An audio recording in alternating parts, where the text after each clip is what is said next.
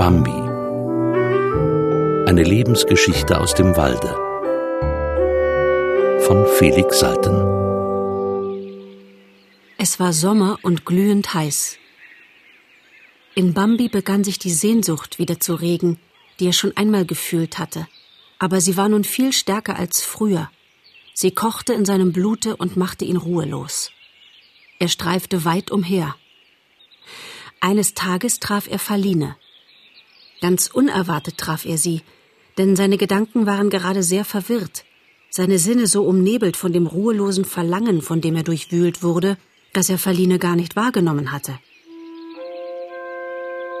Nun stand sie vor ihm. Bambi betrachtete sie eine Weile sprachlos. Dann sagte er ergriffen, Faline, wie schön bist du geworden. Faline entgegnete, Erkennst du mich denn wieder? Ich sollte dich nicht wiedererkennen? Sind wir nicht zusammen aufgewachsen? Faline seufzte. Wir haben uns so lange nicht gesehen. Man wird einander ja ganz fremd. Aber das war schon wieder ihr leichter, zierlich neckender Ton von einst. Jetzt blieben sie beisammen. Diesen Weg hier, sagte Bambi nach einiger Zeit, diesen Weg bin ich als Kind mit meiner Mutter gegangen. Er führt zur Wiese, meinte Faline. Auf dieser Wiese habe ich dich zum ersten Mal gesehen. Weißt du das noch? Ja, mich und Gobo. Der arme Gobo. Der arme Gobo. Nun sprachen sie von damals und fragten einander jeden Augenblick. Weißt du noch? Weißt du noch? Es zeigte sich, dass sie noch alles wussten. Darüber waren sie beide entzückt. Draußen auf der Wiese haben wir Haschen gespielt. Weißt du noch? Ich glaube, es war so sagte Faline und sprang wie der Blitz davon. Bambi blieb zuerst ganz verdutzt zurück, dann sauste er hinterdrein. Warte, warte doch, rief er glücklich. Ich warte nicht. Ich habe große Eile. Und in leichten Sätzen zog sie einen Bogen weit hin durch Busch und Gras. Endlich holte Bambi sie ein, versperrte ihr den Weg, und nun standen sie ruhig beisammen. Sie lachten und waren zufrieden.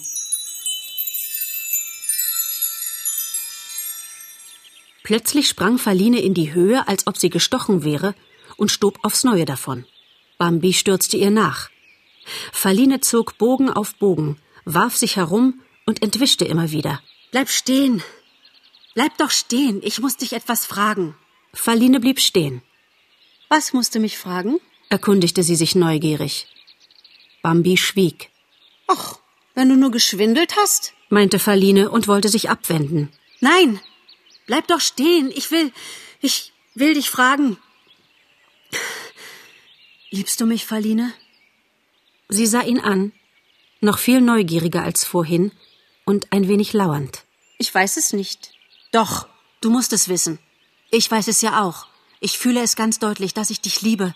Rasend liebe ich dich, Faline. Also sag mir jetzt, ob du mich liebst. Kann schon sein, dass ich dich lieb hab. Und wirst du bei mir bleiben? Wenn du mich schön darum bittest. Ich bitte dich, Faline. Geliebte, schöne Faline. Hörst du, ich bitte dich aus ganzem Herzen. Dann bleibe ich gewiss bei dir, sprach Faline sanft. Und weg war sie. Entzückt pfeilte Bambi von neuem hinter ihr drein. Faline fegte quer über die Wiese, schlug einen Haken und verschwand im Dickicht. Als aber auch Bambi einen Haken schlug, um ihr zu folgen, da rauschte es stürmisch in den Büschen und Karus sprang heraus. Halt! rief er. Bambi begriff nicht. Er war zu sehr mit Faline beschäftigt. Lass mich vorbei, sagte er hastig. Ich habe keine Zeit für dich. Fort mit dir! herrschte Karus ihn böse an. Augenblicklich fort, sonst jage ich dich, bis du nicht mehr schnaufen kannst. Ich verbiete dir, Faline nachzulaufen. In Bambi erwachte langsam die Erinnerung an die vorige Sommerzeit, da er so oft und so elend davongejagt worden war. Augenblicklich geriet er in Wut. Er sagte kein Wort, sondern warf sich ohne weiteres mit gesenkter Krone auf Karus. Der Anprall war unwiderstehlich, und Karus lag im Grase, noch ehe er recht wusste, was mit ihm geschah. Blitzschnell raffte er sich auf, aber kaum stand er wieder auf den Beinen, da traf ihn ein neuer Stoß, dass er taumelte. Bambi! rief er und wollte noch einmal rufen, Bam! Doch ein dritter Stoß, der von seinem Schulterblatt abglitt, erstickte ihn beinahe vor Schmerz. Karus sprang zur Seite, um dem nochmals anstürmenden Bambi zu entwischen. Er fühlte sich plötzlich merkwürdig schwach. Zugleich erkannte er mit Entsetzen, dass es nun auf Tod und Leben ging. Kalte Angst fasste ihn. Er wandte sich zur Flucht, und aus dem Schweigen Bambis, der ganz nahe hinter ihm dreinsauste, erkannte Karus, dass Bambi von Sinnen, zornig und unerbittlich entschlossen war, ihn zu töten. Das nahm ihm vollends die Fassung. Er wich vom Wege ab, brach mit der letzten Kraft mitten in die Büsche, wollte nichts mehr, dachte nichts mehr, sondern ersehnte nur noch Erbarmen oder Rettung. Da ließ Bambi mit einem Male von ihm ab und blieb stehen. Karus merkte es gar nicht in seiner Angst und rannte quer durch die Büsche weiter, was er konnte. Aber Bambi war stehen geblieben, weil er den feinen Ruf Falines gehört hatte. Er horchte, da rief sie wieder, ängstlich, bedrängt. Augenblicklich machte er kehrt und stürmte zurück.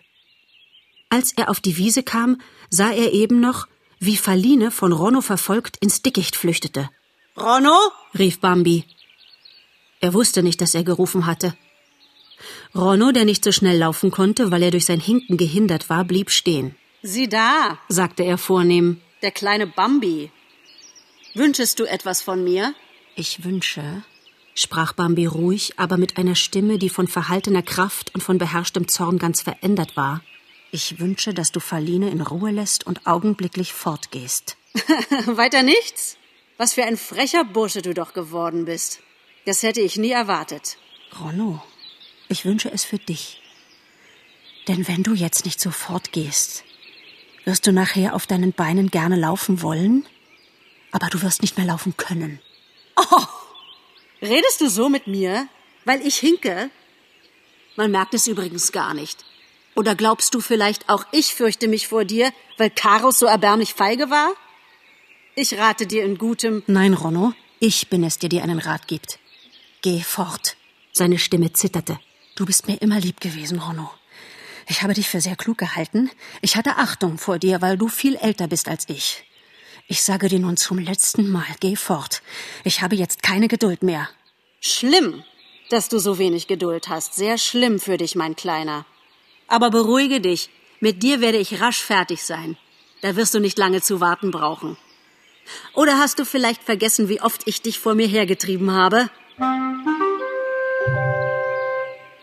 Nach dieser Erinnerung gab es für Bambi keine Worte und kein Halten mehr.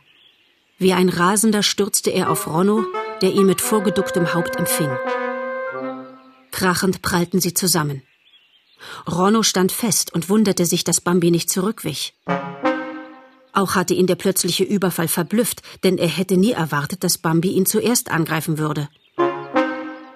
Mit Unbehagen fühlte er Bambis Riesenkraft und sah ein, dass er sich zusammennehmen müsse. Er wollte eine List anwenden, wie sie Stirn an Stirn gepresst dastanden. Jählings gab er nach, damit Bambi das Gleichgewicht verlieren und vornübertaumeln sollte. Doch Bambi hob sich in die Hinterbeine und warf sich sofort mit verdoppelter Wucht auf Ronno, noch ehe dieser Zeit gewonnen hatte, wieder feste Stellung zu nehmen. Es gab einen hellen, knacksenden Klang, denn ein Zinken von Ronnos Krone war abgesplittert. Ronno glaubte, die Stirne sei ihm zerschmettert. Funken stoben ihm aus den Augen und es sauste in seinen Ohren. Im nächsten Augenblick zerriss ihm ein gewaltiger Stoß die Schulter. Der Atem verging ihm, er lag am Boden und Bambi stand wütend über ihm. Lass mich los! ächzte Ronno.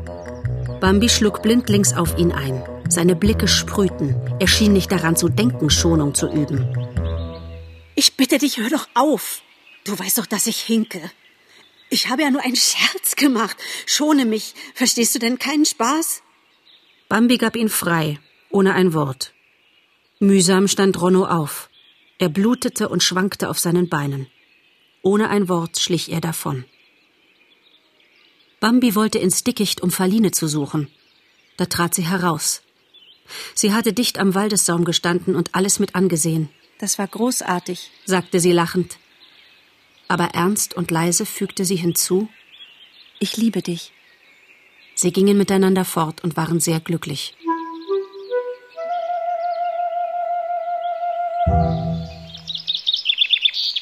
Eines Tages waren sie im Begriff, die kleine Blöße aufzusuchen, tief drinnen im Walde, auf der Bambi dem Alten zuletzt begegnet war.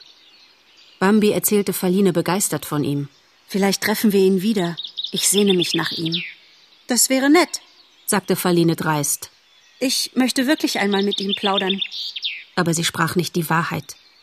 Denn sie war wohl neugierig, im Grunde jedoch hatte sie Angst vor dem Alten. Es dämmerte schon hellgrau, der Sonnenaufgang war nahe. Sie gingen leise nebeneinander, hier, wo die Stauden und Sträucher vereinzelt standen und man nach allen Seiten hin Ausblick hatte. Nicht weit von ihnen rauschte es. Sie blieben sofort stehen und äugten hinüber. Dort schritt langsam und gewaltig der Hirsch durch die Büsche der Blöße zu. Er glich im Zwielicht, das noch keine Farben malte, einem grauen Riesenschatten. Faline stieß ohne Hemmung einen Schrei aus. Bambi fasste sich. Er war freilich ebenso erschrocken und das Schreien saß ihm schon in der Kehle. Aber Falines Stimme klang so hilflos, dass er Mitleid empfand und sich bezwang, um sie zu trösten. Was ist dir denn? flüsterte er ganz besorgt, aber seine Stimme zitterte. Was ist dir denn? Der tut uns ja nichts. Faline schrie einfach drauf los. Reg dich doch nicht so entsetzlich auf, Geliebte, bat Bambi. Es ist zu lächerlich, vor diesen Herrschaften immer so zu erschrecken. Schließlich sind sie ja unsere Verwandten. Aber Faline wollte nichts hören von solcher Verwandtschaft. Sie stand stocksteif, starrte zu dem Hirsch hinüber, der unbekümmert weiterging, und schrie und schrie. Nimm dich zusammen, flehte Bambi. Was soll er denn von uns denken? Faline war nicht zu beruhigen. Er soll sich denken, was er will, rief sie und schrie wieder auf. Bao, Bao! Es ist übertrieben, so groß zu sein. Bao! Lass mich! Ich kann nicht anders, ich muss! Bao! Bao! Bao! Der Hirsch stand jetzt auf der kleinen Blöße und suchte bedächtig im Gras nach Leckerbissen. In Bambi, der bald auf die rasende Faline, bald wieder auf den ruhigen Hirsch sah, lehnte sich etwas auf. Mit dem Zuspruch, den er Faline zuteil werden ließ, hatte er seinen eigenen Schrecken überwunden. Jetzt machte er sich den erbärmlichen Zustand zum Vorwurf, in den er jedes Mal beim Anblick des Hirsches geriet. Es war immer derselbe Zustand, der aus Grauen, Erregtheit, Bewunderung und Unterwürfigkeit quälend gemischt war. Das Ganze ist ein Unsinn, sagte er mit mühsamer Entschlossenheit. Jetzt gehe ich geradewegs hin und mache mich mit ihm bekannt. Tu das nicht, schrie Faline.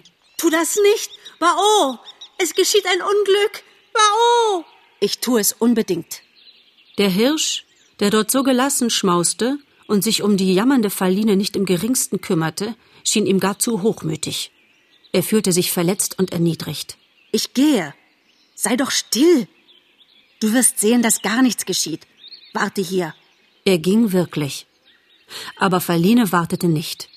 Sie hatte keine Lust dazu, nicht im geringsten und auch keinen Mut. Sie machte kehrt, lief davon und schrie denn sie hielt es für das Beste, was sie tun konnte. Man hörte sie immer weiter und weiter weg. Bao! Bao! Gerne wäre Bambi ihr nun gefolgt, aber das war jetzt nicht mehr so recht möglich. Er nahm sich zusammen und ging vorwärts. Durch das Gezweige sah er den Hirsch auf der Blöße stehen, das Haupt zu Boden gesenkt. Bambi fühlte, wie ihm das Herz klopfte, als er hinaustrat. Der Hirsch hob sogleich das Haupt hoch empor und sah herüber. Dann blickte er wie zerstreut gerade vor sich hin. Bambi schien das eine wie das andere überaus hochmütig. Die Art, wie der Hirsch ihn angeblickt hatte, und die Art, wie er jetzt vor sich hinsah, als sei niemand sonst zugegen. Bambi wusste nicht, was er tun sollte. Er war mit der festen Absicht herausgekommen, den Hirsch anzusprechen. Guten Morgen, hatte er sagen wollen, ich heiße Bambi. Darf ich um Ihren werten Namen bitten? Jawohl. Er hatte sich das sehr einfach vorgestellt, und nun zeigte es sich, dass die Sache doch nicht so einfach war. Was half da die beste Absicht? Bambi wollte nicht gerne ungezogen sein, und das war er, wenn er hier herauskam, ohne ein Wort zu sagen. Er wollte auch nicht zudringlich sein, und das war er, wenn er zu reden anfing. Der Hirsch stand empörend majestätisch da. Bambi war hingerissen und fühlte sich gedemütigt. Vergebens suchte er sich aufzurütteln und wiederholte immer wieder nur den einen Gedanken. Warum lasse ich mich denn einschüchtern? Ich bin gerade so viel wie er. Gerade so viel wie er. Es half nichts. Bambi blieb eingeschüchtert und spürte es im Grunde seines Wesens, dass er doch nicht gerade so viel sei. Lange nicht. Ihm war jämmerlich zumut, und er brauchte seine ganze Kraft, um einigermaßen Haltung zu bewahren. Der Hirsch sah ihn an und dachte, er ist reizend. Er ist wirklich entzückend. So hübsch, so zierlich, so fein in seinem ganzen Benehmen aber ich darf ihn nicht so anstarren. Das schickt sich wirklich nicht. Außerdem könnte es ihn auch in Verlegenheit bringen. Und er schaute wieder über Bambi weg ins Leere. Dieser hochmütige Blick, stellte Bambi fest. Es ist unerträglich, was so einer sich einbildet. Der Hirsch dachte, hm, ich möchte gerne mit ihm sprechen. Er ist so sympathisch. Wie dumm, dass man nie miteinander redet und er blickte nachdenklich vor sich hin. Ich bin Luft für ihn, sagte Bambi. Diese Sippe tut immer, als sei sie ganz allein auf der Welt. Hm, aber was soll ich zu ihm sagen? Ich habe keine Übung. Ich werde eine Dummheit sagen und mich lächerlich machen. Denn er ist gewiss sehr klug. Bambi nahm sich zusammen und sah den Hirsch fest an. Wie prächtig er ist, dachte er verzweifelt. Nun, Vielleicht ein andermal, entschloss sich schließlich der Hirsch und ging unzufrieden, aber herrlich davon. Bambi blieb verbittert zurück.